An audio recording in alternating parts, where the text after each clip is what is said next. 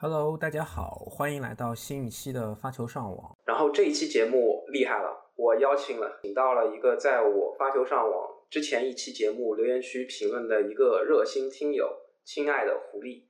然后他在评论区上面给我的很多中肯的建议，应该有四条，我觉得之后的节目我都会慢慢去改进。然后也谢谢他的建议，让这个亲爱的狐狸给大家做一个自我介绍吧。呃，大家好啊、我是亲爱的狐狸，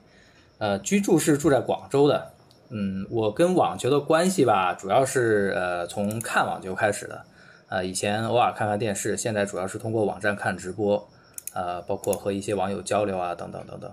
呃，不过我平时日常生活中是不怎么打网球的，主要是看，主要是看。呃，比较喜欢搜集跟网球有关的数据吧，就这样子。嗯，那亲爱的狐狸是德约科维奇的球迷对吧？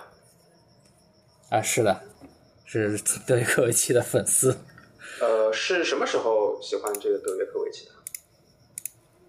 啊，这个说起来就要就要从我接触网球开始讲吧。嗯我最早看网球看的是两千年澳网半决赛，那是那个阿加西打桑普拉斯那场经典比赛，那场五盘大战。阿加西在一比二落后的不利局面下，最后在第四盘抢七是顽强逆转了，他是逆转了桑普拉斯，然后在第五盘获胜了。哇，那场比赛真是非常的精彩。我也就是从那场比赛开始喜欢上看网球的。嗯至于德约科维奇嘛，是嗯，后来有一段时间，呃，这个网坛二人转的情况比较的，就是比较的严重。我我不是很喜欢那两位啊。嗯等到零八年的时候啊，有一位 有一位年轻的人出来打破了这个格局啊，然后大家那舆论也也说的是当红炸子鸡啊什么之类的，是吧？嗯，从那个时候就比较开始关注德约科维奇了。这个网坛二人转还然后挺有意思的，这个说法，嗯。是啊，然后到我比较认真看的第一场认真看的德约科维奇的比赛，其实是比较晚的，是一二年澳网决赛嗯。那天，那天刚好是回老家，然后晚上六点钟要要出去要出去玩了嘛，然后看完他的第一盘，然后啊好好看，但是要出去了没有办法就出去了他，当时打谁啊？然后到十一点钟就是决澳网决赛啊，哦一二对对对澳网决赛德约科维奇打纳达尔啊，纳达尔啊，然后到十一点钟，我回到回到住处，他们打完四盘了，开始打第五盘了。我的天呐，真是难以想象！你说过了那么长时间，过了那么长时间，他们还没有打完，然后就最后看完他们他们最后的第五盘，嗯，哇，这是好精彩的一场马拉松大战。最后是德约赢了吗？是啊，最后一二年澳网决赛哇，德约科维奇最后，哎呀，也是决胜盘，先先被破发的情况下，最终逆转获胜，啊，那那场比赛真是，真是让人印象非常深刻。看完就是看了看 看完那个直播以后，嗯，哦，不好意思，就是这个当时是德约第几个大满贯冠军？就一二年的澳网决赛。一二年澳网是他的三四五第五个大满贯了，啊，已经是他第五个大满贯了。明白，嗯是啊，还好了。嗯，哇，当那个赛后赛后的时候，两个人都站不稳了，都已经需要用凳子了。然后纳达尔在接受采访的时候说，不是说那个大家早上好吗？早上好了，是啊，真是从午夜到清晨，那一点没错。哎，那场比赛真是著名的三五三大战，哎，超越体能极限和意志极限的一场一场比赛，三五三再也没有哪个大满贯。对三五三大，战，因为他总共打了，嗯，就是这场这场比赛总共打了三百五十三分钟吧。啊是这样子，三百五十三分钟。对啊，近六个近六个小时吧，所以三五三大战嘛。那一九年那个温网决赛的时候，费德勒跟小德是打了多长时间？应该打了四个小时，四个小时四十分钟吧，好像是。啊哦，四个小时五十多分钟，快五个小时，但是没有到五个小时。啊，明白。那五个小时。那说起来，一九温网决赛那也是，那是我我也是难得从头到尾看完全程，但是唯独漏了逆转赛点的那个那那局，哇，真是 真是从头到尾都看了，就没有看那一局，真是神奇了。对那那局其实特别有戏剧性，但是那局我是啊，那局特别有戏剧对性。那那局我好像看了，但是我最后结尾没有坚持住，实在太困了。哎，太对对啊，太艰难。打完的时候都已经三点钟了。对，哇，那一局，哎呀，简要的就就简要的讲一下我看那一局的一个 就后来回头看嘛，对吧？后来肯定要把这一局给补起来的嘛。然后首先，呃，就就是我在一篇那个这个比赛的观后感里面也讲了，他们在决胜盘的时候，那两个人都已经就是都已经豁出所有来来来进行比赛。从第三局到第八局，他每一局都是接发球方先得分，这在温网这种这种放大了发球优势的比赛中是非常少见的。你想想，嗯，明白，是的？然后这一局其实也是是是是打成十五平之后，费德勒两个 ace，他连续两记 ace 拿到了两个赛点，拿到了四十比十五。对，这是已经已经是一个非常难得的一个事情了。所以所以赛后有很多费德勒球迷说他他有两个赛点，为什么不发四个 ace 之类的的事情？我觉得这个有点苛求他们，苛求费德勒。费德勒已经连续发了两个 ace 才能拿到两个赛点了，你还要他怎样呢？对，是吧？对，发 A 发 S 球其实然后没那么容易，特别在大满贯这么关键局的关键分当中，其实对选手的压力是很大的。是的，对，压力非常的大。而且你看那个他第一个赛点上的那个一发，德约科维奇猜错方向然后费德勒的发球没过网。那你想，他为什么？如果认真观察那个发球的话，很明显，德约科呃不费德勒发球的时候，他是做了一些那种欺骗的动作的。嗯，他就是希望能够骗倒德约科维奇，自己再打出一个 ace 来拿下这个冠军点。那个发球他其实也是很拼的，绝对不是说随随便便就发出的。明白。他确实成功了一半，他骗到德约科维奇了，当然可惜是没有发过去。如果那一球发过去啊，进界的话，那比赛就相当于就结束了。嗯这这怎么讲？也只能讲网球是命运之一了，嗯，是吧？这德约自己讲过一句话，我觉得挺有意思的。就德约说，其实呃，在三巨头这个这个层面来说，网球比赛就是一个心理的一个博弈的游戏，其实是差不多的，因为他们水平其实都非常接近了。在球技这方面，可能非常接近。对比方说，可能纳纳达尔的发球可能比方说薄弱一点，然后费德勒可能全面一点，那小德的一些反反拍的一些控制可能更出色一些，但是呃也是差距在毫厘之间的。但是到最后，其实更多是冷、这个冷冷静、心态、心理，对吧？嗯，就像你说的一些伪装、一些欺骗，对吧？其实都最后都玩这个。是啊，他们本身比赛打到决胜盘了，就说明双方的当天的状态已经非常接近了，就是一个拼最后极限的一个过程了。其实根据我对网球看这么多年的一些认知啊，我觉得三巨头彼此之间都是真的是非常接近，他们各有不同的战术体系，但是他们在发挥自己的长处、克制对方的那个程度上，已经是已经是就是已经是呃很难再有很难有任何一方占到特别大的优势了。可能就最近几年，费德勒他稍微有点，就是毕竟是老态呈现了以后，他可能跟另外两个差距比较大。但是再往这就是一九到一直到一九温啊，都是呈现一个均势的状态。你此前的一些那个经典对决，比如说刚好一七年以后，这三个人之间各打了三场精彩的五盘对决，分别是一七一七年的澳网决赛、一八年的温网半决赛和一九年的温网决赛，都是经典之作，都是经典之作。对，啊，当然这里要替纳达尔感到有一些可惜了，毕竟三场里面他输了两场。不过，不过怎么讲，就是纳达尔他他一他一八年温网他赢也是五盘大战苦战战胜了德尔波特罗之后，他也说那个在这样一场比赛中他已经拿出了所有的发挥，他觉得双方谁获胜都是理所当然的，谁失败也都不必感到遗憾。我觉得这他这个话说的非常的正确，非常的正确。是的，包括纳达尔好像温网是零八年他有击败过一次费德勒嘛，那个也拍成一个电影啊，那那就是那就是号称网球史上最精彩比赛的啦，是吧？是啊，那一场那场那场有纪录片了吧？对那场那个那个，其实它整个过程，呃，我觉得是就是更体现费德勒的一个坚韧。他毕竟零比二落后的情况下，在连续两盘通过抢七把比赛才拖入了决胜盘。是，然后其中第四盘那个抢七，他还是先被纳达尔拿到赛点了。对，啊、然后在这里还有就是我呃以前见过一位网球迷，他讲就是他自己评选的费德勒生涯最佳得分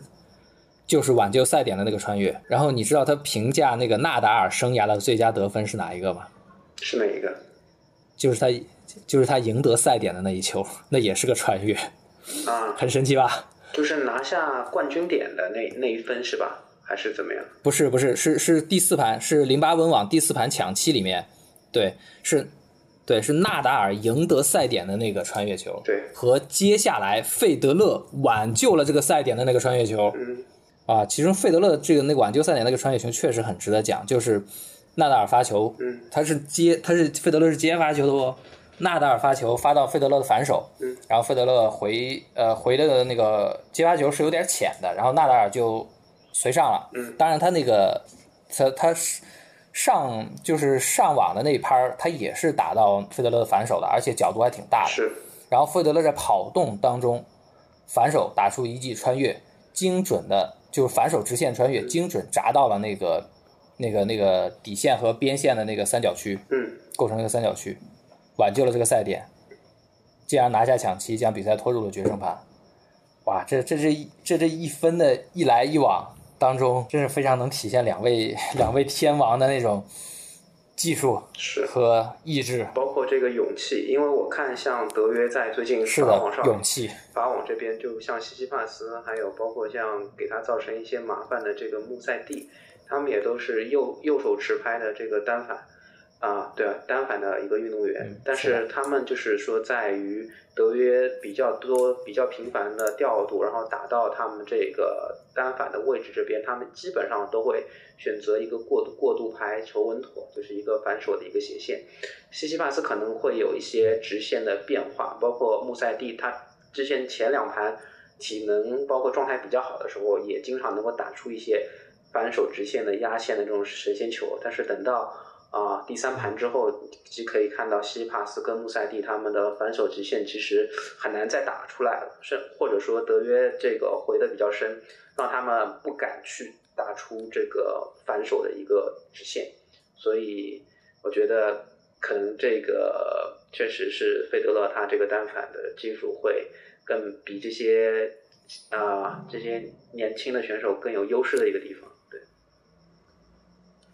对，呃，这一点，这一点，那个讲到今年法网这个德约晋级历程啊，我觉得他跟穆塞蒂那一场是穆塞蒂前两盘打得好，然后拿下两个抢七，但第三盘就前两盘的也有德约科维奇他并没有完全拿出百分之百状态的一个原因，嗯然后第三盘很明显德约科维奇怒了，嗯。然后然后打了好像连续有二十分里边啊，在前二十分人打了一个十九比一。对对对，然后肯定是一一下子就把穆塞蒂打懵了，穆塞蒂总算见识到这个巨头的真实真实面目了。是 所以，所以那场那场也还好吧，算是巨头调教小年轻了。然后西帕斯，其实西帕斯在红土上的实力，我觉得真的是跟巨头已经非常接近了。嗯他去年在法网就已经跟德约打了五盘，对然后那个今年的罗马是罗马吧，对，也也跟德约德约磨到了第三盘的后半程。他嗯在第二盘还拿到过赛点，对好像还拿到过赛点。那盘那盘我也是看了的，嗯，好像还打过一个那抢七，那场比赛我也是看了对，了，好像他打了抢七，对对，就第二盘嗯对就第二盘抢七了。是，嗯，然后那也是打得好接近，我我也有一度认为德约科维奇要输了。嗯，德约其实那个赛程非常不利，他打索内戈、打这个西西帕斯都是延期的，然后导致最后决赛打纳达尔可能体能储备也也不是很够，但是其实也把纳达尔逼到一个比较尴尬的一个境境地了，其实也是对，没错没错，对也实际上也是法网的一个预演，是。实际上是法网预演。是，啊。嗯。这样讲一下这个我对就是就是我看球以来这个嗯一些观感吧。嗯就我觉得德约科维奇的这个，应该应该说他们三巨头的职业生涯都是非常的精彩而传奇的。嗯纳达尔的职业生涯，他在一五年啊，一五一六年是一个很低的低谷了，已经，对对吧？他法网法网好像就进了一次八强，这两年。嗯这这是简直是绝无仅有的，是吧？他法网十三冠王，在一五一六年两年加一块儿只进了一个八强。他好像有一次是输给那个谁，索德林是吧？输给谁了？是一五一年，那是零九年的事情啊。嗯，他他一五年是八进四的时候输给德约，然后一六年就还没有进八强就退赛了。啊，他那两年的状态确实非常差。但是你看到到一七年，啊，满血复活。对，一七年的法网。他不失一盘夺冠，虽然不是第一次吧，嗯，但是，但是好像是算得上是他生涯法网最强势的一次夺冠了。一七年法网是，是吧？然后，然后一七年、一八年、一九年、二零年又连续四年又拿了这么多大满贯，这真是非常的厉害。然后，这是纳达尔这么大的起伏，在三巨头里面，他也只能排第三。第二个是费德勒，费德勒就费德勒职业生涯这么长，他转职业已经有二十多年了。真是好神奇！他转职业二十多年，对，然后他的那个光拍面，他就换过两次，是，啊，他从他从第一次呃是从好像九零换到九三吧，然后后来又从九三换到九五，大概是这个样子，但是我记得不是很清了。反正他，然后他的打法，他一开始是走发上的，然后后来转转成那种底线进攻型，对吧？嗯，然后在换了大拍面以后，他就更加强调发球。啊，更加强调那种那种前三板的搏杀。嗯，他实际上费德勒这个整个职业生涯，根据我的观察，他是有三到四个高峰的。他第一个高峰出现在零三年到零七年啊，这个就不用讲了，大家都很熟悉。他也在那一段达到了一个统治的巅峰。就是休伊特啊，然后他第二个高峰，这个罗这个罗迪克啊、纳尔班迪啊、萨芬啊这些这这些球员的时代，零三到零七。对他的同辈人嘛。同辈人对。还都被他统治的特别惨。对，还有什么费雷尔啊、费雷罗的之类的这些西班牙的红土选手。嗯，但是我我先纠正一下，好像我记得费德勒他的拍面是你说的九零，但是现在是九七，九五。现在九七，那可能应该是九零到九五，然后九五到九七这样的吧。呃，九五九三，我他早年是换过一次拍面。对，反正最早是九零，那个时候他对于这个球的控制啊、体力啊、预判啊，其实要求非常高的。等到就像你说的，可能是在零七年之后吧，然后可能他自己的一些年龄啊，包括对球的一些控制啊，就不如他之前啊那么顺畅。因为拍面大、拍面小，其实它会有一些小。对我们自己打网球会觉得非常明显，你这个对于田区挥拍这个，包括跟这个拍面跟球摩摩擦时候的感觉啊，那是非常不一样的。对对对，所以的话。嗯，费德勒这个转变确实，呃，也不断的在适应他职业生涯的各个阶段，为了成绩。其实，对，不管是纳达尔也好，德约、费德勒，其实他们的打法在从刚出道到现在这个职业生涯的都可以算暮年了吧？其实他们都是一直在迭代，暮年了，一直在找，就是说最适合自己赢下比赛的一个方式。对，是的，是的，是的，嗯。然后说回我对就是费德勒的一个观察吧。然后零九一零年，虽然他拿了一个一零，就是拿了还是拿了几个大满贯，但实际上这两年他是，就是说是他一个小低谷来的。然后他的第二个比较明显的高峰是出现在一一年到一二年的，在正是这段时间他重返了那个世界第一，啊，他重返了世界第一。然后他第三个高峰出现在哪里呢？他出现在一五年和一六年的澳网。就这段时间，大概大概有一年稍微多一点的时间，他也在这段时间打出了非常高水平的一个网球。他一五年的那个，我算了一下他的那个呃数据吧，他的一些数据吧，他在一五年达到了自己发球的一个巅峰。也就是说，一五年费德勒的发球是比他此前任何一年都要好的，很神奇吧？嗯。他在当年的温网之前，连续保住了呃一百一十三个发球局。这个记录在 ATP 历史上名列排名第三，哇！然后啊，然后在那个美就是美网系列赛里面，辛辛那提到美网决赛，就是到美网决赛之前，这总共是多少场比赛来着？十一场比赛，他总共就被就丢了两个发球局。嗯，就是你说这这水准是挺厉害的，就是还是被迫发了两两次，对吧？就只被迫发了两次，对。呃，对，到美网决赛之前呢，当然不算美网决赛。哇，你你说这种水准，然后他在跟那个德约科维奇一五整个一五年，他足足打了八场，然后全部是在决赛打的，啊，就就只有一场是年终的小组赛，其有七场是在决赛打的，啊，这个如果没有一五年的德约科维奇呢，那费德勒在二零一五年的战绩将是两个大满贯，将三个大师赛，再加年终总冠军，嗯，积分超过一万一，重返世界第一，啊，这就是二零一五年的费德勒，嗯，然后后来就不用讲了，二零一七年 他又他又爆发拿两个大满贯，是吧？是，然后 又又拿到了自己最后的，也不能到到现在为止吧，最后的三个大满贯，然后又重返了世界第一。所以你看，费德勒的职业生涯，他可以有三到四个高峰，啊，这个这个真是横跨了二十年的时间，这真是非常的传奇。然后，然后最到我觉得，当然最精彩的职业生涯，那还是要数德约科维奇。当然，这里我可能有点粉丝滤镜吧粉。丝滤镜，对的，啊，这个德约科维奇是啊，我觉得德约科维奇的职业生涯，他就他就体现在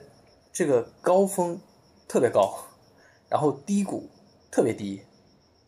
他在二零一五年，他的那个他他创造了全年的那个积分记录，然后在二零一六年夺得法网以后，这个记录被他自己刷新到幺六九五零分，这个幺六九五零分，这这，众所周知，四大满贯一个两千分嘛，对吧？然后啊，这是八千分，那就是说，然后还有八千九百五十分，这可以拿八个大师赛。这是全年总共有九个大师赛啊！我我们好像算了一下，他那个幺六九五零那个积分周期以内，他好像是六呃是六还是七个大师赛，好像六个大师赛加一个年终，然后加一些其他的杂杂杂七杂八的分数。就五百、啊这个统治力的比赛，对吧？嗯，呃，差不多吧。然后这个统治力在整个公开赛历史上应该是独一无二的，应该是比六九年的那个拉瓦尔还要强。嗯当然，接下来的低谷我们都见到了，他他最低在一八年上半年三连败，嗯啊，遭遇三连败，啊，这个纳达尔和费德勒都都是 多少年都没有试过三连败，他一八年试了，然后在嗯那个温网之前最低排名二十二名，这个二十二名也是费德勒和纳达尔从来没有 排到过的一个低排名。明白。你觉得这啊个跟他的那个冥冥想大师这个关系大吗？嗯，我觉得不大。从现在情况来看的话，冥想是一个很能帮他增进这个精神修为的一种办法。他主要还是自身的伤病，嗯主要还是自身伤病。那个他的教练贝克尔有接受采访的时候，有一段非常精彩的话嘛，他说德约科维奇是一个很固执的人，但是伟大的球员都是固执的。嗯 就是因为德约科维奇的就德约的固执，导致他很长一段时间都没有去处理这个手肘的伤势，啊，他他拖了那个手术，然后然后就影响了他自己的恢复，然后进而又影响到信心。其实这哎这些怎么讲呢？就是一八年澳网他输给郑炫嘛，对吧？对，总可以那场是的，那场我看了，我看了第一盘，我看了第一盘，我当时觉得郑炫没什么了不起的，是的，呃，然后德约科维奇的正手相当的软弱，不过那场虽然他输了，而且是输三盘，不过他每一盘都是先被破发，然后顽强的反破，然后前两盘都拖到抢七，这个是也是一种很坚韧的表现来的，在我看来。我觉得那种那个时候实际上是已经他已经走在这个复苏的道路上，然后再到那个法网，一八年法网之后啊，德约科维奇就就陷入了就输给切奇纳托嘛。实际上那一场他也是有优势的一方的，在第三盘切奇纳托已经完全那个进入一个体能极点了，在那个时候德约拿下第三盘，并且在在第四盘也也也也很容易拿下的，就是完全就是就是完全就是一个很有优势的局面，结果他自己没有把握好，输了，还输一比三这种，嗯对他自己的打击确实是非常的大，因为你想输出输掉这种很有机会的比赛，是对一个运动员的自信，这是非常大的打击来的。然后德约科维奇自己说，比赛之后他都一度不想不想再打网球了。然后接下来，我觉得应就是不不，接下来是无论就发生了一件必必然会载入这个德约科维奇人生历史的一件转折点，是什么呢？不是网球的事情，是他和他太太伊莲娜去爬一个法国的一座山，嗯去爬法国的一座山，然后他说他从来没有想过他太太能够爬的，就是在爬山这件事情上表现的这么好。然后他们一起爬到了山顶，看着山下的风景。这个时候，他又想起了网球，那些网球带给他的美好回忆，又一一的浮现在他的脑海。嗯，这挺有意思的。对，是的，他就从这件事情中重新收获了对于网球的热爱，然后走上了一个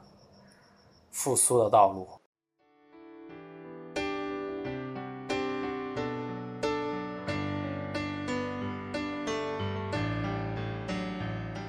觉得，比方说去年，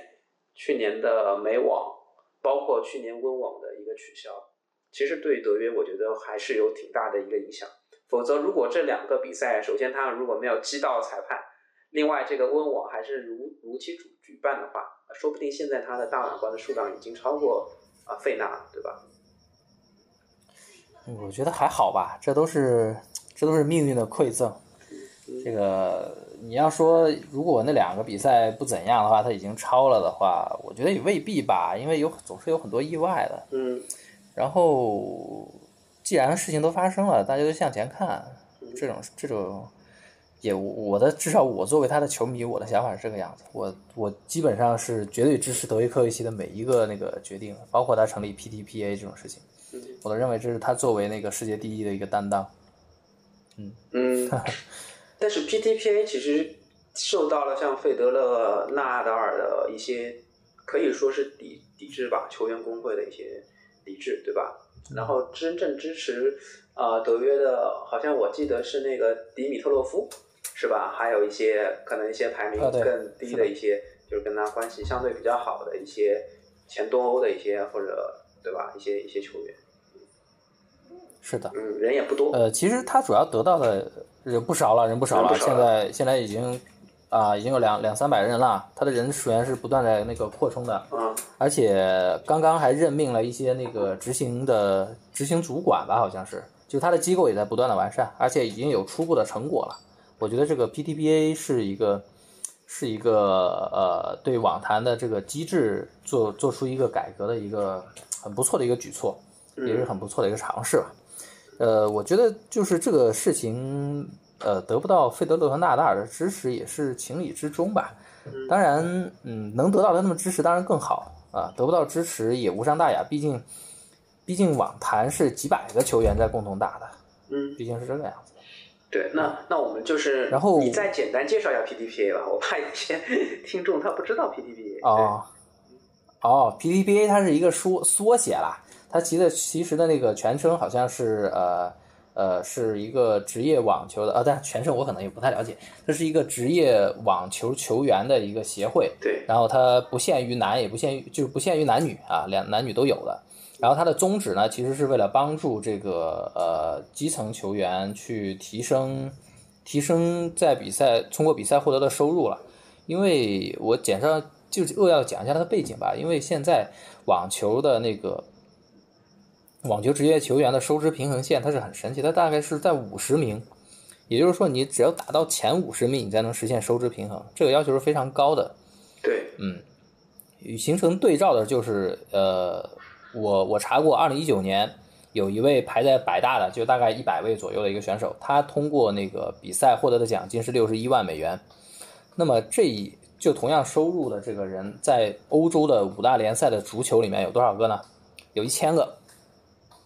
在美国 NBA 有多少个呢？有五百个。那在网球里面只有一百个，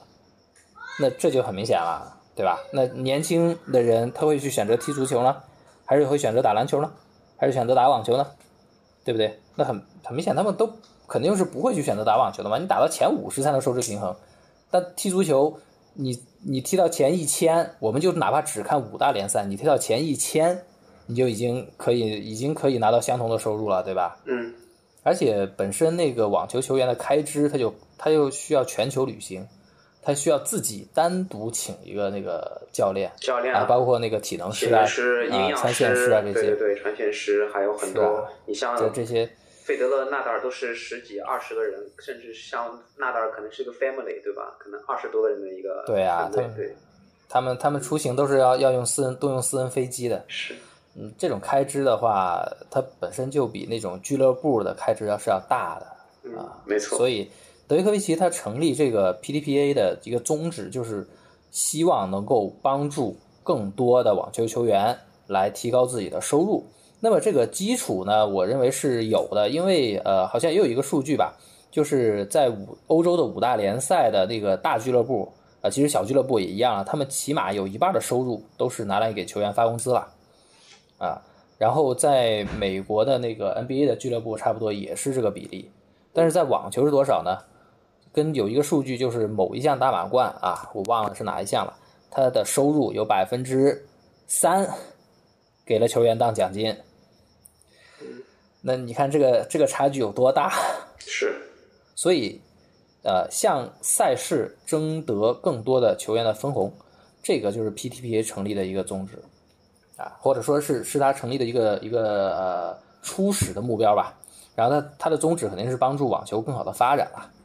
对，但是我觉得像么这个这个 PTP 可能需要像这个像你说的四大满贯呐、这个罗兰加洛斯啊、温温布尔登，就他们的这些组委会，包括像 ATP 他们这些，嗯，我觉得就是其实是一个他想做一个利益的重新的一个划分者，但是我觉得目前来说还是比较难的，因为你是通过罢工，事在人为嘛是通过讨论，对吧？嗯我觉得其实。我觉得德约做这个事儿发心肯定是挺好的，但是要真的做到，我觉得嗯也挺不容易的。但是，比方说男是很不容易。男子，特别是在疫情之后，就像你说的，这个收入已经有很多人都有提议不够去啊、不够去覆盖到他们自己的一些支出，就像你说的一些差旅、一些教练的费用，对吧？就是确实是这样。但是像女子这边其实是比较早的网球，其实进入到了一个同工同酬。如果我们同同比，像巴蒂，是的，他年终第一啊、去年的一个收入，其实我记得是非常高的，就是几千万美金对吧？所以就是啊、这还不算他的代言，所以嗯，对，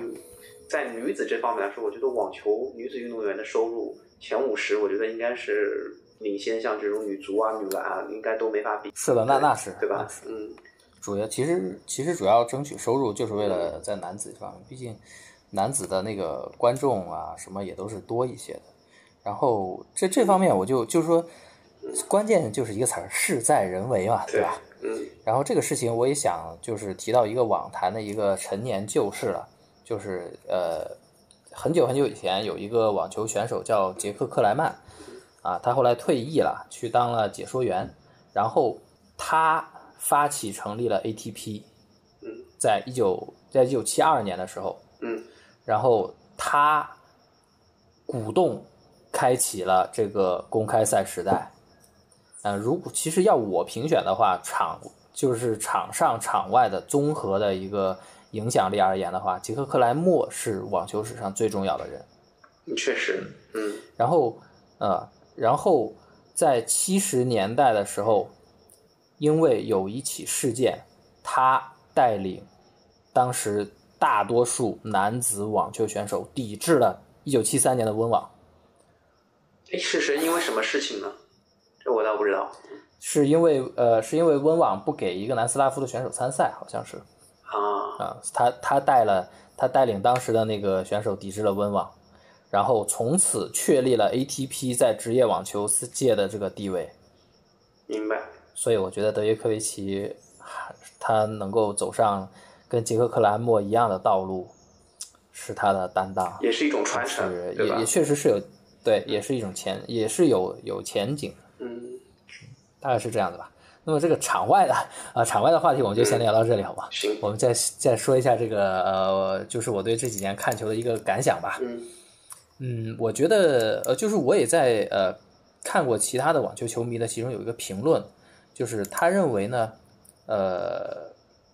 欧洲的这个欧就是全世界网球的一个发展的趋势啊，它实际上是欧洲的底线型打法逐渐取代了美国、澳澳洲的这种那种快速抢攻的那种打法。我觉得这种看法是很有意思的。比如说他说的那种美国、澳洲的那种抢攻的打法的代表人物是谁呢？是阿加西啊。嗯然后欧洲底线型的打法的最早的代表是谁呢？就是费德勒，对，就是费德勒。然后呃，我们看零四年和零五年美网这两个人的交手，就能就能很清晰的看出来了。嗯啊，前几天我也刚刚刚刚回顾了一下零五零五年美网决赛的那个呃集锦，阿加西确实进攻好猛啊！对，他一旦一旦让他上手，两三拍就能打死，是，两三发就能打死，呃，然后在跟阿加西的对决当中，费德勒更多的处于一个防守反击的位置，啊，这是一个很神奇的地方。当然，到后面阿加西从第三盘盘末开始，他就没有体力了，他毕竟那时候也三十五岁了，对。逐渐就没有体力，就被就被费德勒所压制了。不过，这种就是说这种两个人风格的那个呃风格的呃就是风格的那种差异还是很明显的。呃，其实很多人都讲这个阿加西是最好的接发球手啊，是的然后接下来这个名头就轮到了德约科维奇嘛，对吧？对，啊，然后很很多人都以为这个就可能会认为阿加西跟德约科维奇是同一个风格，实际上这两个人风格接就是差的好远好远是。很远，对，阿加西从啊，阿加西从接发开始，他就特别强调攻击，对，他接发球就站得很靠前是，啊，他接一发的恨不得站到那个站到底线上去接一发嗯，啊，他接一发就特别的拼，能够拼出很多那种 return ace 来。啊对，这种德约科维奇就没有就就就在接一发上就没有这么激进，是，所以这两个人的那个这两个人风格其实是是相差很远的。嗯，然后这种美澳的抢攻打法，现在有没有人是这种风格呢？其实是有的，嗯是锦之龟。锦之圭是这种快快快节奏抢攻的风格，对的，嗯，对，是的，嗯就他他就特别特别强调抢上升点，对，他击球节奏就打得特别快是，啊。但是有一个什么问题呢？就是锦织龟的正反手技术，在我看来已经相当好了，尤其他反手那种变线，在抢上升点的时候还能自如的变现，这种功力真的是非常强。在这一点上，他比德约科维奇还要强。对，但是他这种打法就决定了他的失误率非常的高，他状态稍微不好，那 U E 满天飞，嗯，我们这边再解 解解释一下，这个 U E 就是 unforced 的对 error，非收获对失失误非收获性失误，对，嗯，对，一个小知识点，对，对，好，继续，不好意思，嗯然后啊，然后打着打着他就把自己给打死了。是的，哎呀，锦之圭好多比赛都是这样子输的，这这这也是这种打法打法的一个呃一个缺点缺陷吧，就是他对球员的状态和手感要求实在太高了，他不像那种德约科维奇和纳达尔那种，他们在底线的那种那种容错率对对对更高，。底线的接发，我看其实纳纳达尔引领了一个挺不好的一种风气，就是站在很后面，依靠一种依靠一种接发的上旋。啊，把球拱拱给对手，有些时候还会有一些节奏的变化，拱一些月月亮球出来。其实这个怎么说？是啊，怎么说？这个其实从观感上来说，我觉得还挺奇怪的啊。对，但是我个人看法。这种对啊，这种就典型的一种红土打法，对这是一种非常典型的红土打法。月亮球在硬地上，嗯对真的基本上就是找死是，啊，随便哪个人都能把你抽的死死的。但是在红土上就不一定嗯，啊，就就这个去年法网决赛，就二零年法网决赛，德约输在哪儿呢？第一是他自己太心急，第二就是他没能好好的处理纳达尔撩过来的月亮球对。啊，这是他输的两大关键点。还有就是，我觉得他去今年他去年那个小球，他的手感那个状态也不是很好。他其实有频繁的放，嗯但是有些基本上都对过不了网。我觉得手感还是状态应该归结为状态差一点。否则，如果我觉得他小球好的话，我觉得他应该不至于那么快就结束，至少。呃，就是他心急嘛，嗯他小球放不过去，就是因为他想把那个小球放的太贴网，嗯，就是他心急想拿下那一分儿啊。是，然后，然后二一年的法网半决赛，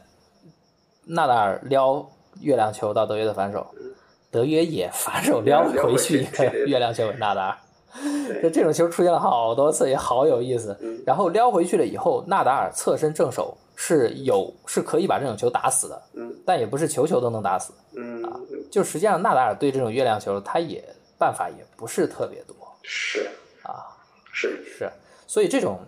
就像你说的这种退后退后接发的这种，就是典型的红土打法，典型的红土打法。有些人在硬地上也这样用，哎呦，蒂姆蒂姆就是这样，怎么讲呢他拿了美网，他当年也是啊接发站很后面，对吧？接二发也站很后面嗯，，这是 嗯，其实这是一种强行将那种发接发环节拖入，就直接就拖入底线对抗的一种思路。对，啊，是这种思路，也是确实是纳达尔引领的，而且在纳达尔自己的效自纳达尔身上效果不错对，啊，效果不错。纳达尔的那个接发球局的胜率，包括他的那个破发点转化率，这都是在 ATP 史上排第一的，跟他这个退后接发是有关系的。对，但是我觉得这是基于他非常厉害的这个正手上旋球。其实我们也可以看到，在啊法网、是法网的第第三盘的这个抢七失利之后，在第四盘他体能下降之后，他的这个正手的力量、旋转其实都削弱了很多。那这个时候德约就嗯已经是的，就打得非常从容，对吧？嗯是的，其实呃，纳达尔的正手上旋这个，他和我根据我的观察，他的巅峰是出现在了那个呃一一年及之前的，从一二年开始，他的正手上旋就不像那么强调上旋了，是，他更可能会更强调这个攻击性和那种速度，这种这个这个是正手的这样一个改变呢，就帮助他在一三年达到了纳达尔自己的一个巅峰。嗯，一三就是纳达尔他的巅峰实际上是出现在一三年的，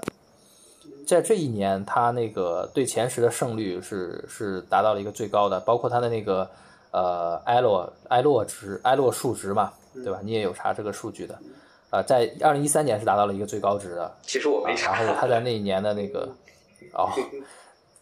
他在那个呃，他在美网系列赛中硬地上达成了对德约科维奇的两连胜，这个是他在他职业生涯中好像仅此一次的。是，包括二零一三年的美网决赛，这二零一三年的美网决赛应该就是纳达尔打的那个硬地水准最高的一次了，比他二零一二年澳网决赛的水准还要高。就二零一三年的那个美网决赛前三盘，啊，前三盘是根据纳达尔叔叔托尼纳达尔的，也是他也是他的教练啊，托尼纳达尔的说法呢，是他这辈子见过水准最高的网球，就是二零一三年美网决赛的前三盘。啊然后呃，然后纳达尔在第四盘把德约给打崩了啊，这个是他这个是纳达尔在二零一三年的一个呃一个巅峰，嗯，即就是根据我的观察，实际上从二零一三年开始，他的正手的那个呃上旋的绝对值就不是最高的了，他比较强调这个攻击性。还有一个数据，呃，你应该也注意到了，就是二纳达尔在呃在一二二一年法网的对德约科维奇，其实包括二零年法网也是，他对德德约科维奇的两场比赛中那种呃回合数以下的，就是三拍零至三拍的得分，他是占优的。嗯，然后在五至九拍双方是打平的，然后在九拍以上呢是德约科维奇占优的，这跟大家的印象会有一些出入吧？就纳达尔实际上现在已经转型成为一个强调前三拍结束战斗的这么一个风格了。是。这个其实是有点反直觉然后的，但因为因为我这个并没有数据去查的那么详细，其实今今天可以发现，我们亲爱的狐狸同学他在这个数据啊引引经据典这块儿其实做的非常充分，这个我觉得特别好，是我之后学习的方向。然后确实我这个呃。是感性上，我是觉得纳达尔他是嗯，就是有点想要在就是你说的就前三板斧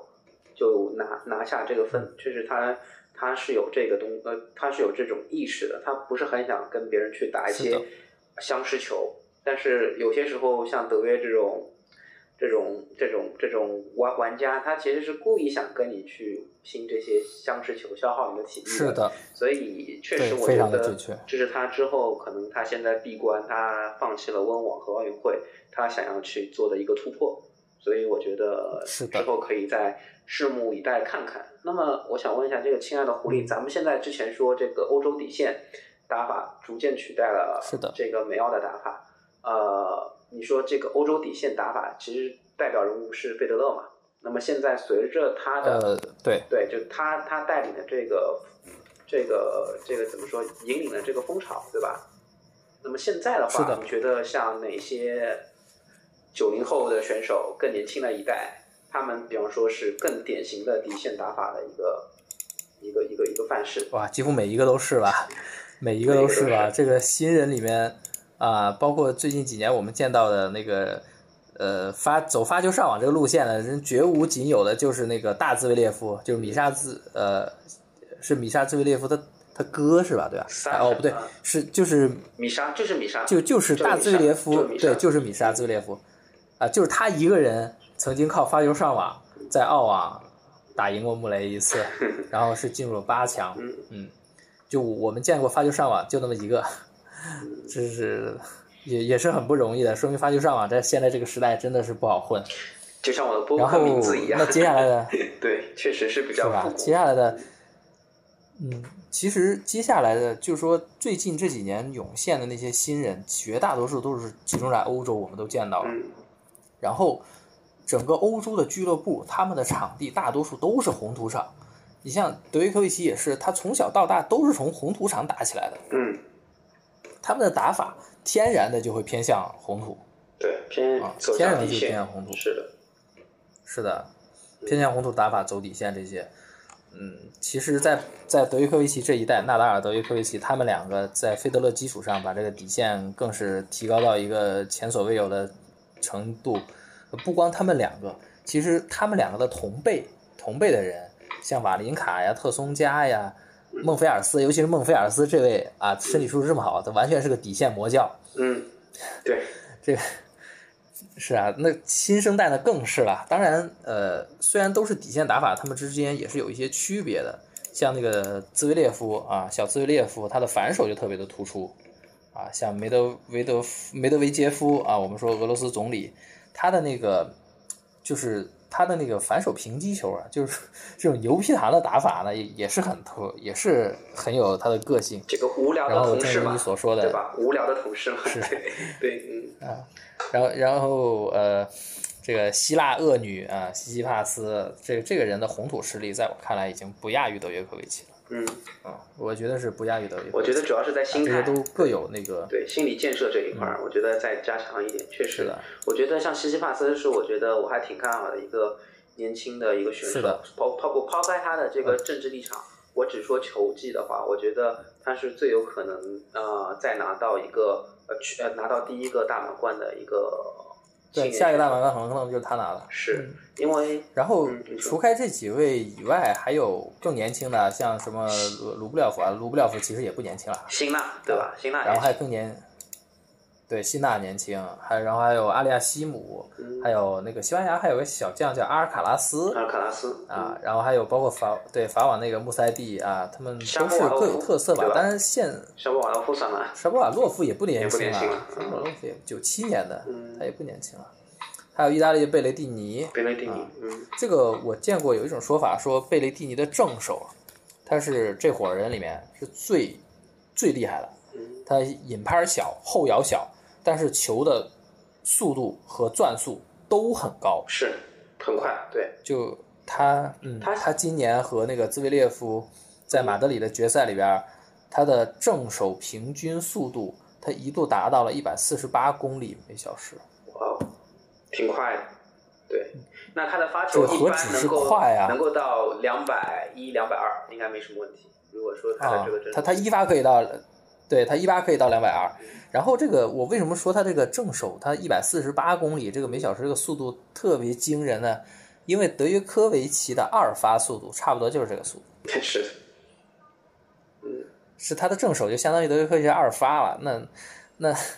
这是多么惊人的一个数据！然后他的那个转速和那个角度也特别好，他的转速他的正手真的是非常强，他的正手转速有多少转？转速呃两三千转这种起码是有的，嗯。就是说，他不需要那个牺牲转速就能打出非常快的那种正手速度，这个就是非常的厉害。嗯，那是挺厉害。然后还，对，还好他反手比较烂。对，还有 像那个我们迈阿密的那个大师赛的那个冠军胡尔卡奇，对吧？呃，迈阿密，呃，迈阿密对胡尔卡奇，呃，胡尔卡奇我看的不多，对他没有什么太多的认识。他也是比较高，也是，然后会会相相相，也是相持球比较厉害一些。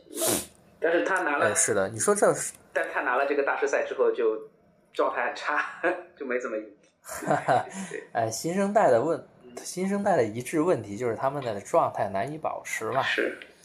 然后你说到身高这个问题，确实这也是网球发展的一个趋势啊。我们网上都讲这个球王身高就是一米八五到一米八八啊，没错，过去的大多数球王都是这个身高，一直到德约科维奇都是这个身高。不过呢，这个网球球员高大化的趋势在近几年也越来越明显了。像从兹维列夫啊、梅德韦杰夫啊、西西帕斯啊这些，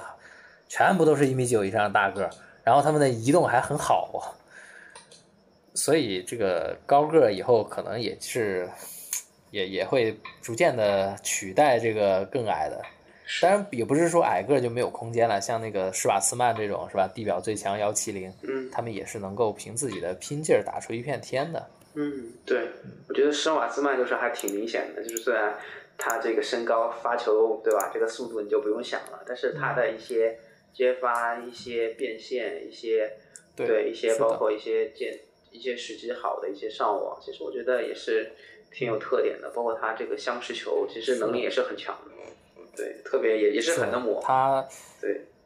对，你看二一年法网，他是包括二零年法网，他都是对纳达尔形成了威胁的这么一个人。是，但是我觉得其实纳达尔现在打谁，呃，都不是那种砍瓜切菜，就是他，我我总觉得他打比赛就是每个人都能给他造成一些麻烦，但是。就是你，你总觉得他没那么稳，不是说我这种就是稳吃的。然后，因为他打那盘，我记得他之前是大师赛还是大满贯打那个，就是这个景之圭。虽然就是比分看上去六六，对对对，非常是六比零，可能就比分很大。但是其实景之圭每一每一局的这个呃过过程当中，纳达尔拿分都没那么容易的。其实我觉得还是给对是给他造成一些。困难的，包括随着年年龄的增长，确实，我觉得他就是凭一种韧劲，或者说凭一种呃随机应变，他其实在打球。我觉得还是经验上面，嗯，对。纳达尔的纳达尔的意志力确实是在整个 ATP 史上，我觉得排前三是不为过的。对。要如果说那种职业生涯的意志力的持久性的强度的话，他是要比德约科维奇要强的。嗯。然后我觉得这方面的代表就是一四年法网决赛。一四年法网决赛本来他的状态就不好，然后他那个也又有伤，但是他就是硬是撑下去，撑到了德约科维奇崩盘。一四年法网决赛，我觉得是纳达尔最艰难的一次法网决赛。嗯，行啊。是他也是他表现最好的一次法网决赛。嗯嗯，这完全是在逆境中扛过去的。嗯，然后。我觉得纳达尔他现实际上在现在的那个红土，他还是最强的。嗯，只不过他不像以前无懈可击的那么强而已。对，他还是最强的。德约科维奇他在二一年法网战胜纳达尔，是他战术得当，加上自己准备特别充分，再加上一系列有利因素综合下来的一个这么一个结果啊。也也是纳达尔他自身体能问题暴露，就是尚未解决之前的一个窗口被德约抓住了，不代表说德约在红土上就比纳达尔强了，没有的。我始终认为现在的纳达尔都还是红土最强的人，他只不过是需要解决自己呃的一些问题而已。明白。嗯嗯，是的，这个他纳达尔在红土上，他他的这个移动加上他强力的正手进攻，就是他最大的武器。你看。他在那个，他包括二一年法网，虽然他输了，但是他第一盘有体力的时候，你看他那击球手感，上来揍德约一个五比零，是啊，差点让德约吃蛋，是啊，当时谁也没想到这实力，这个五比零，虽然最后就对吧，就就就被这么砍瓜赛切菜，这个第四盘的比分好像是六比一还是六比二是吧？就输了，六比二输了，对 啊，很快，就是你如果只看第一盘的话，那简直就是二零年法网重演嘛，对吧？啊，对，其实第三盘是挺精彩的。第新第三盘都是第三盘很精彩，互相的破发球局是吧？就是各种互破，在在红土上对吧？虽然不是在草地上，但是其实也其实也挺震撼的。对，嗯，是的。第三盘有很多人认为是他们见过的最好的红土网球。嗯，啊，当然我我觉得，呃，可能在某些层面上不能跟那个他们在二零一三年法网半决赛打的那场比，不过。在激烈程度上，绝对是不亚于那一场。是的，就是纳达尔的叔叔托尼嘛，他也是说，就是这比赛其实纳达尔状态太不好了，然后失误太多，这个 U E 太多，然后德约的状态其实也没有好到哪里去，只是他失误更少，所以他赢得冠军是理所应当的。就是托尼叔叔的一个看法。这个我觉得，我觉得托尼叔叔有点那个，有点那啥。德约的状态毫无疑问是非常好的，绝对是他的顶尖的红土状态。我觉得跟他以前的可能会在暴力程度上不如他一一年的时候，但是跟他其他几年都都不逊色。他那个就是，就为什么说纳达尔强呢？因为纳达尔现在他虽然输给德约，他实际上暴露出来的唯一问题就是他体能问题，他的那个技术啊、移动啊，呃。其他的全都没有问题，这就是体能极点被德约给抓住了而已。是，那么你要抓住这个体能极点，你必须在正反手击球的稳定性上要达到德约的水平，这是第一。光这一点就已经淘汰了德约科维奇之外的所有人了。然后你还要在战术上非常的那个丰富，你要能抽能打啊，能能放小球，对吧？能能自己往前还不能掉链子。对，反反手变直线，我觉得像纳达尔的双反，其实在很多反手位上面，其实也也也也不能变出很好的直线，或者他也不是很敢打。我觉得打德约的话，为什么有有一种说法说说这个打德约可能一些单反的球员比较占优势，是吧？之前比方说一九年的法网半决赛蒂姆啊，这些就是一九年法网是嗯。就我我觉得那场也是个五五开的比赛，德约的那场是风太大，风太大吹的沙子都迷眼睛了，他他都他的底线控制流都打不出来了，只好发球上网了。那场那场很神奇，其实不能作为一个代表性的比赛。对，呃，然后说回到纳达尔吧，我觉得就是说，你看，哪怕是德约科维奇，那个德约的教练伊万诺呃伊万尼塞维奇赛就是啊，最近采访说，德约在这场比赛开打的时候。他已经做好了在赛场上站二十个小时的准备，啊，他已经就是说心里他已经准备到这种程度，然后再加上绝对正确的战略战术，再加上他自己的那种本来就有那种击球的稳定性，他才能够在好不容易找到纳达尔的一个弱点，然后再才战胜取得这么一场艰难的胜利，所以纳达尔还是实力是最强的。等到他的解决了自己的问题以后。在明年法网，我认为还是他还是最大的热门，他还是最大的热门。是啊，不过呢，纳达尔体能这个问题，这个其实他也不是第一天了。从那个从一九年美网决赛啊，他他二比零领先，然后被梅德韦杰夫连追两盘，就已经有所有就已经出现端倪了。是的。然后在二零嗯，然后在那个呃。二零二一年澳网打西西帕斯被让二追三那场中就完全的暴露，然后在德约科维奇这场就是就完全被德约给抓住了。这这个问题不好解决，毕竟是三十五岁的人了，这个身体机能下降是是不可避免的。不过呢，我觉得在就是经过他自己寻找办法了之后，他是肯定是有办法扬长避短的。毕竟你看德约科维奇他有没有体能极点呢？他当然有了，对，但是他就很他就很会。将体能极点隐藏到一些不重要的局里面去，是这个这个本事德约是独步网坛的啊！你可能他出现体能极点了，然后你甚至抓住他的体能极点赢了一盘，甚至赢了两盘，但是接下来他体能极点过去，那又是他的天下了。这这个本事是德约科维奇这个当前的一个很厉害的一个点。对，像我的一些，我像我的一个球友钢蛋就跟我说，说德约有些比赛。会放的，前前两盘会放的，会放的，会放的，对，会放一种战术性会放，嗯，对，嗯，确实是，对，他很明显，他他他如果放的时候啊，他那一盘就会搞很多花样，比如说放就是经常放个小球啊，甚至有一些球打一些发球上网啊啊，包括那个是用一些很奇怪的击球的套路，比如说切削随上。我跟你讲，我看了德约科维奇那么多年的球，他切削随上。只要对方能把球打过网，他那分是必丢的。对，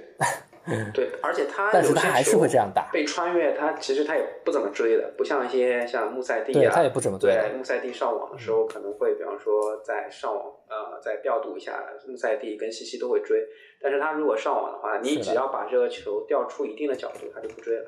他就保存体能，对，他就不追了。对，是这样。对他，呃，他他就是为了打乱对面的手感。是。啊，影响对面的心态和那个体能的体能的调调配，这都是这都是老家伙的一些老奸巨猾的地方，这年轻人是要多学的。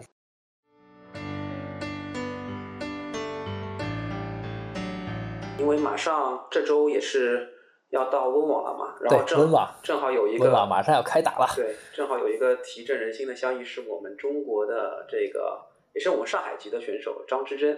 啊，他是啊冲冲过了这个资格赛，成为了我们中国第一个晋级温网正赛的一个男子网坛选手，所以所以其实这个事情，我觉得包括很多网球媒体和网球球友，其实都还是挺开心的。包括他这个签表出来，第一轮的对手其实也不是很强，感觉还是挺有机会晋级到第二轮的。因为第一轮也是一个资格赛选手啊。然后我们女子这边，我们国家也是有王欣宇，然后朱琳还有这个张帅参赛。然后张帅其实打草地之之前的一些二五零的比赛也是发挥不错的，有有有对。然后的话，其实我觉得也是可以期待一下。然后我们主要主要就聊一下这个。还是这个签表，我们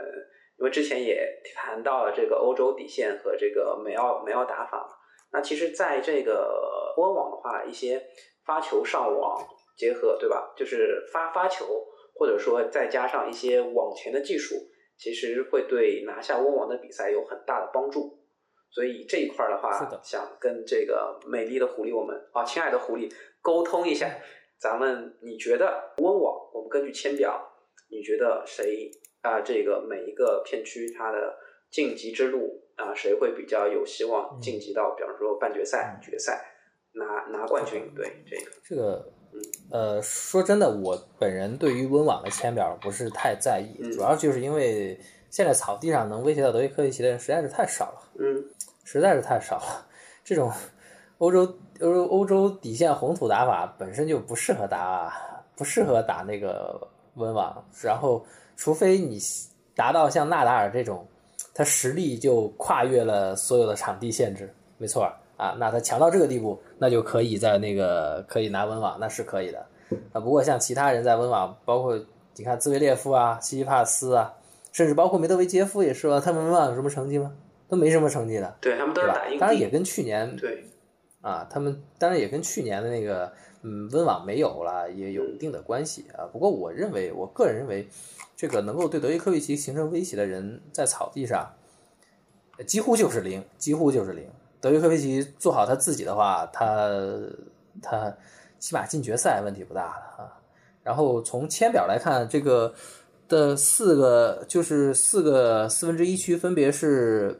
就是第一区肯定是德约科维奇了，对吧？然后第二是卢布列夫，卢布列夫。第三是斯伊帕斯，第四是阿古特，阿古特是八号种子，这个好像是跟那个跟蒂姆退赛是有关的，嗯嗯啊，然后接下来是贝雷蒂尼啊，这个贝雷蒂尼要重点说一下，因为贝雷蒂尼他发球和正手都很猛啊，甚至是就也有人认为他是当前最猛的了，呃，那他这个他这个打法就很适合温网了，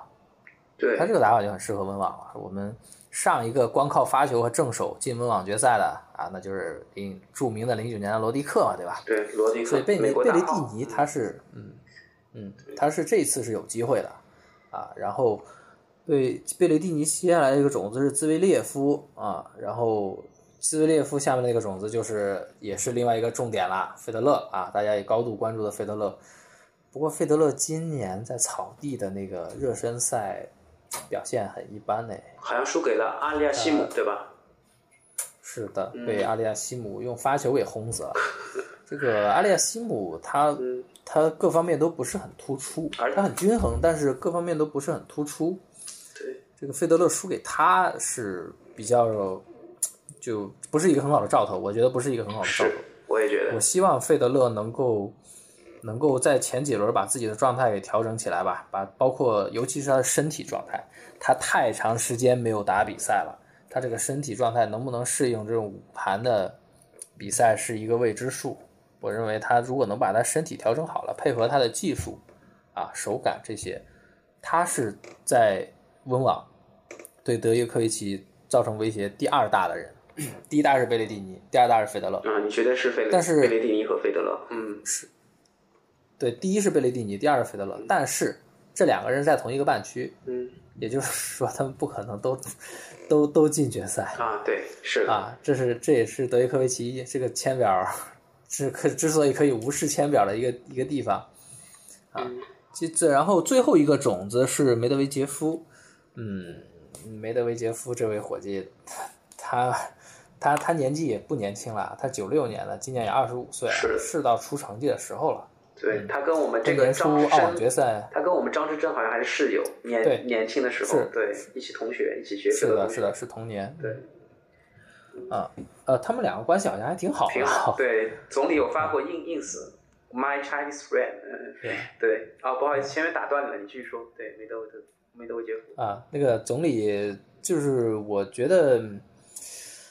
哎呀，总理他这个半区，他这个四分之一区有一位高手啊，土草地高手，虽然现在状态一般，但是那个呃前几天刚刚拿了个冠军呢，就状态还是起来的，就西里奇，西里奇是呃是一七年的温网亚军啊，我觉得他在草地上挺有实力的。这个总理总理的总理在温网的前景我也不是很看好啊。然后费德勒的前景我也不是很看好，我觉得下半区多半是贝雷蒂尼打进决赛的了。对，那我也讲讲我的看法吧。我觉得像第一个半区里面，就像你说的，我觉得能给德约科维奇造成麻烦的，就是这些人都没有，确实都没有，就就这个半区。然后如果说，呃，对，也就呃，我我打断你一下啊，嗯就是我我看到一个很有趣的说法，嗯说德约科维奇在半局在在整个决赛之前，他对他威胁最大的就是他首轮的这个对手。英国人对吧？德雷伯啊，呃，对对就是怕他不出状态，直接哎被直接被干掉了，对吧？对，没错，差不多是。对我个人觉得，就是像这个，呃，可能就是在八强的时候，呃，如果辛纳这边能够出来的话，我觉得，呃，我觉得他比卢卢布列夫对这个，啊、对科维奇造成的一些困扰冲击会会会多一些，嗯但是我觉得也比较有比较有限。那么半决赛的话，我觉得嗯像西西帕斯，啊、可能会，我我我不知道西西帕斯能不能在这个小组出现，因为这个小组其实有两个比较厉害的美美国人，他们其实是可以打发仗的，麦克唐纳和这个哦，麦克唐纳和这个呃柯达柯迪亚福，迪亚福不担心，他这第一轮的对手，我觉得迪亚哦福、柯达，对柯达，因为他柯达的爸爸也、也也是一个呃网球运动员嘛，柯达他其实身高马大，他发球其实有优势，也很有优势。所以的话，我觉得嗯。如果西帕森能够在这个两个两美国大炮的这个阻力下能够晋级的话，那么在半决赛的话，应该因为他下面的话这个区是阿古特嘛，我觉得打阿不管是阿阿古特还是说拿了这个外外卡的穆雷啊，这个我觉得给他沙波瓦洛夫，我觉得这个成绩不是很稳定。那反而是这个奥是的，奥佩尔卡这个人，他其实也是个美国大炮。哎，对，奥佩尔卡是的，他是个他是个大炮，对他打纳达尔的话，他是最新出了一门大炮，对他最新出了一个大炮，他之前跟纳达尔是有打过法网吧，还是打过罗马大师赛？嗯我我记得，其实也是有打到八强还是四强的。那么，但是他的这个短板还是比较明显的，他就是发球少是的，他只有一种战术。他他太高了，对，因为我觉得就是现在这个网坛，你像西西帕斯，包括兹维列夫，他们也是会打出优势，不管是呃发球上网，还是一拍这个正手比较大的一个变现，他们也都是会上网的。但如果说你只会发球上网，对方太了解你的套路了，对吧？其实也就没什么威胁了。其实比较害怕的，像德约这种会有变化，他的变化你不知道，他可能放小球、切削上网，对吧？或者还是就跟你底线相持，他都能打，他都他他都不怕。而你其实是一直在猜他的变化，你的精神力、你的体力其实一直在被他支配，这个是比较可怕的。所以我觉得奥佩尔卡、嗯是的对，如果是稍微留意一下，应该没什么问题。但是阿古特的话，因为这个区域我觉得最高的种子是阿阿古特吧，其实我挺不看好嗯他在这个八八强能够晋级八强的。他 对他一八年也呃不，他他一九年也进了四强啊，对，但他还是有一定场地实力的但。是现在其实包括红红土这一块儿，其实我觉得他状态也也不是调到很好，所以也不好对他之前的五百啊、二五零的比赛，其实也没有晋级到很后面，但是他的排位在那些比赛里面是比较靠前的。那穆雷的话，因为是拿外卡进来的嘛，他的状态我觉得的对，因为其实我们的爵爷穆雷，对他不是本土作战。我觉得呃，温网如果会开放一些观众，会不会他有一个比较惊喜的表现？我觉得也可以期待一下。但是他首轮好像我感觉他首轮可能都过不了巴斯拉什维里。就就过不了 了。对对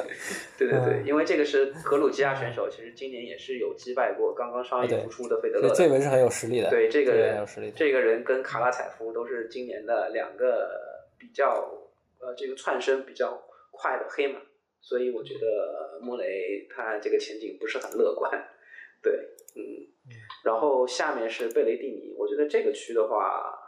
这个区他应该晋级，我觉得没什么问题。对，如果对他多半是跟跟伊斯内尔争一个位置吧，对伊斯内尔也是个大炮嘛，伊斯内尔或者是卡拉采夫，我觉得伊斯内尔或者卡拉采夫可能是进一个。鲁德的话，我觉得鲁德的打法不是很适合草地。如果是红土的话，的我觉得是个红土对对对，还还应该还是不错。然后接接下来，我觉得兹维列夫那个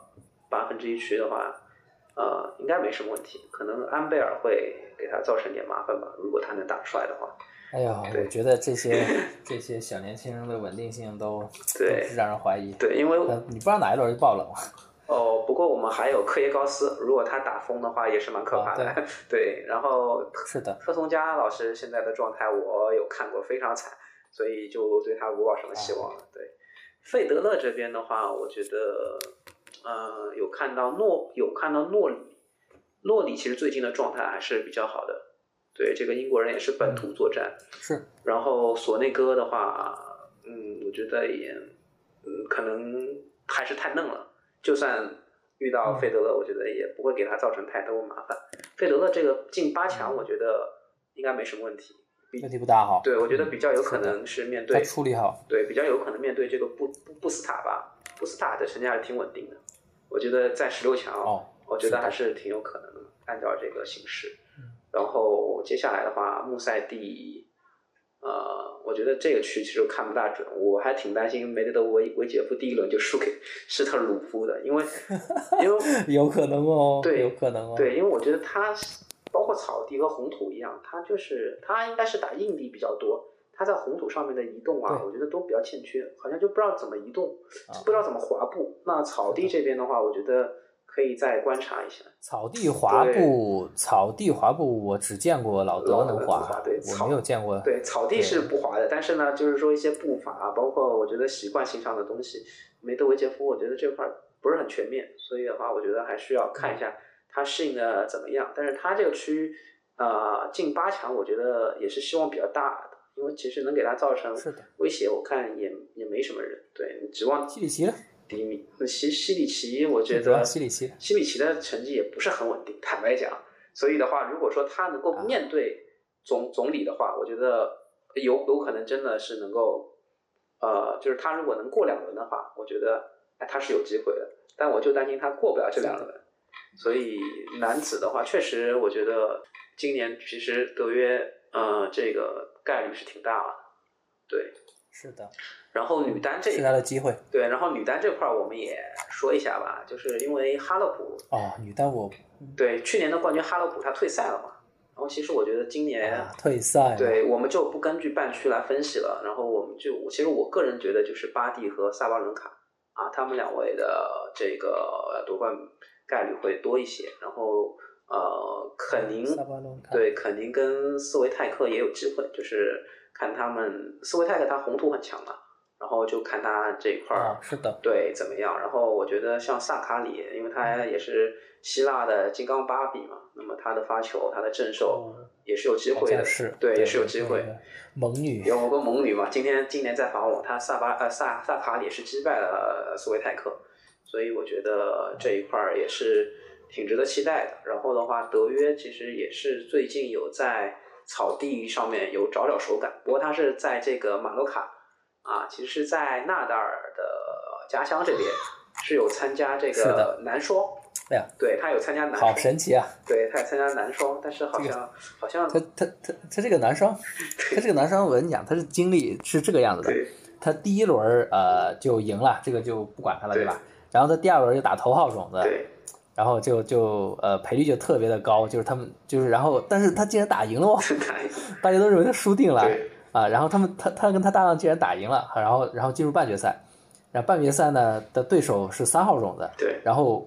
然后又又是又是竟然又打赢了吧对？他就认为他又要输了，结果他又打赢了又打赢了，对然后就进了决赛，对，然后进了决赛以后，他们退赛了，他的原因就是德约的搭档他脚扭伤了，对，啊，真特别神奇这一串儿。是这个事情就是比较有意思，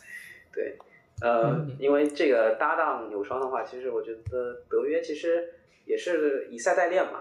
他其实对草地也是需要去感受的，包括马洛卡的话，需要适应的。对，把我们的二号的男单种子这个蒂姆，就是手腕啊啊、手腕受伤了，导致他温网直接。退赛对，其实还是挺得不偿失的，就是为了一个。当然，按照他现在这个状态，我觉得打温网可能说不定跟对，法网也一样网。也走不了多远吧？对，一轮游，我觉得他自己还是要调整自己的心态跟身体。温网的话，我们基本上啊、做了一个两，我们我们都做了一个大胆的预测，对吧？其实还是啊、总结一下，还是其实希望是吧？比较看好这个德约，然后可能费德勒嗯是的和这个贝雷蒂尼啊、我们这个亲爱的狐狸是觉得贝雷蒂尼啊、其实还是比较有竞争力的，可能会给德约造成前两位造成比较大的麻烦。那我这边是哦，我想还补充一下啊，就是这个卢布廖夫啊，卢布廖夫呃很神奇，他是最近拿了，就是他他近一年来成绩很好，然后他也拿了很多那种五百赛的冠军，不过他没有跟德约科维奇打过。嗯这一点对于德约来说是一个不利因素。众所周知，德约是有点怕生的，他比较杀，比较喜欢杀熟的。嗯，然后这个卢布廖夫的打法就是那种拼命三郎式的打法嗯啊，然后啪啪发力，恨不得恨不得每每一球都往死里揍的那种。嗯，他是这种打法，我觉得如果他也会有一些威胁的，哦，他也会有一些威胁。但我说说我个人想法，我觉得卢布列夫给这个德约科维奇造造造成不了什么威胁。我觉得他真的没有辛纳哦，也就是辛纳有威胁，因为卢布列夫就像你说的，他是拍拍发力那种打法，呃意味着他节奏上其实并没有什么变化。其实我觉得德约倒不是很怕这样的人，而且其实像卢布列夫这种打疯了，那好可怕的哦。对，就是不能让他打疯，因为我觉得像他这种打法，呃，其实从运动寿命来说，其实其实是挺难，就是维维维系的，可能就打个三五年，哦，然后其实对他的消耗是很大的。对是你想蒂姆他之前也是这种拍拍发力的，之后对，他没错，他变成了小嗯小硬打。对他后面变成了小影拍，其实他也在做迭代嘛，可能现在心里没有扭、哦扭转过来，但是他变成小影派之后，同时、有道理通过一些切削，其实他最后拿到大满贯啊！我我我我不管这个晋级之路，但是其实他也是懂得光刚猛光发力，其实呃可能会有用，可能可以拿下是有一定极限的对啊。对，但是还是天花板的话，还是在于一些变化、一些节奏。那这块儿其实三巨头都是非常老道的，所以我觉得，对、嗯对，所以，是的，所以我觉得这一块儿的话，是的，可能就是还是卢布列夫要去学习的地方。嗯，对。当然，你说的一个陌生因素可能会有，因为德约科维奇他没有打过，没有打过。如果真怕生的话，我觉得，因为他也对吧？我觉得德约德约科维奇应该，他作为一个年终第一、这么经验的丰富的球手，他应该很快能调节好自己。所以我觉得卢布列夫，给他相信他吧。对对对，我我我个人觉得啊，其实卢布列夫呃肯定不是那个能够给德约科维奇造成威胁的人。我是比较看好像嗯可能辛纳，辛纳，对，因为也是个单反嘛。其实我一直在看是的哪些单反可能说会给德约造成一些麻烦，而且又能走得比较远的。所以我现在看下来是嗯这个半区的话，如果他能够打出来，像辛纳，包括你说的贝雷蒂尼这两个意大利人，甚至穆塞蒂，如果他状态好的话，呃，也是有机会的。当然，穆塞蒂的话，我觉得就一场比赛，我觉得他的这个心理应该成熟度还是不能跟德约去较量的，只能说造成点麻烦。嗯，不可能说指望他真的能够赢，对吧？所以我觉得像是的，像我还是挺同意这个我们亲爱的狐狸说的，就是啊、可能贝雷蒂尼啊、贝雷蒂尼，然后我个人加上一个辛纳、费德勒啊、这三个人，包括像可能是这个，我觉得像嗯呃，可能一些大炮，说说不定他就发球上网的大炮，对对他可能会给这个嗯德约科维奇造成一些麻烦。然后西西帕斯的话，我我确实啊、草地上没有看到过他的发挥。如果说他能够发挥出呃跟红土一样的表现的话，我觉得他应该是德约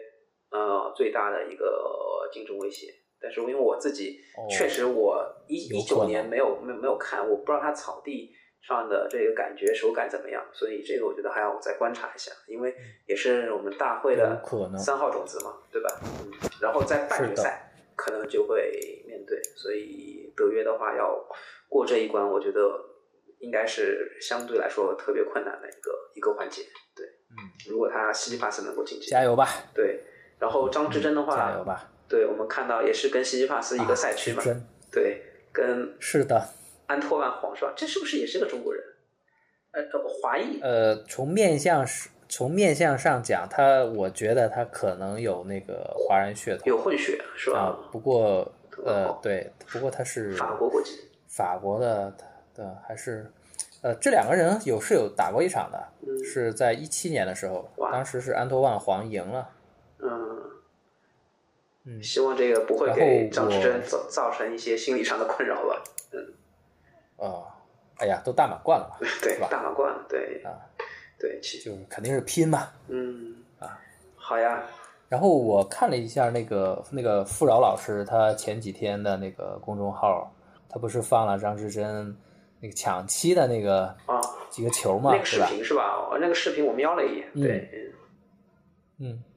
我觉得张之臻打的还是挺好的，都都正反拍都挺都挺敢打的。是，嗯，他不是那种不是那种 等着别人失误的类型。嗯我觉得只要好好发挥，不留遗憾，温网之旅不会是仅有一次的。对，呃，因为其实我们中国的呃网球选手，其实在于力量上其实是有一些天然上的一些欠缺的。我觉得他需要扬长避短是，就是把一些他比较好的一些啊、球啊这个球感呐、一些调度啊、一些接发啊、一些节奏上的变化，我觉得确实像锦之圭，他可能他的那个打法确实这个风险比较大，但是如果说他啊对这种上手点的这个击球的感觉特别好的话，其实打疯起来也是很可怕的，对吧？嗯是啊，是啊。对，是，我觉得我们以后有机会可以聊一下这种在 ATP 的那种那种亚裔球员的，像其实有很多的，你包括卢彦勋这一次又有打温网，对不对？啊，对，啊，卢彦勋啊去年也有，包括像那个呃今啊今年打法网了，他也是经常晋晋级这些正正赛的，对吧？嗯，是啊，他是一他其实这些都是亚洲人之光来的，是吧？对，还有在更早的张德培，对吧？然后后来的那个斯里查潘啊，这些我我我觉得我们都可以聊一聊。对，包括像女子是很伟大的球员包括像女子、女双谢淑薇，对吧？其实她在女啊双这块儿的成就也是，啊，也是华人之光，对世界排名第一。对对对，嗯，这也是相当厉害的。好呀，那今天是的也录了很久了，一个半小时了。对，是那要。不就先到这里，然后跟这个亲，我们以后有机会再行，那谢谢这个亲爱的狐狸，我们这期节目就到啊，这儿。谢谢大家。嗯，好，好的，那大家再见，好希望大家看一个精彩的温网。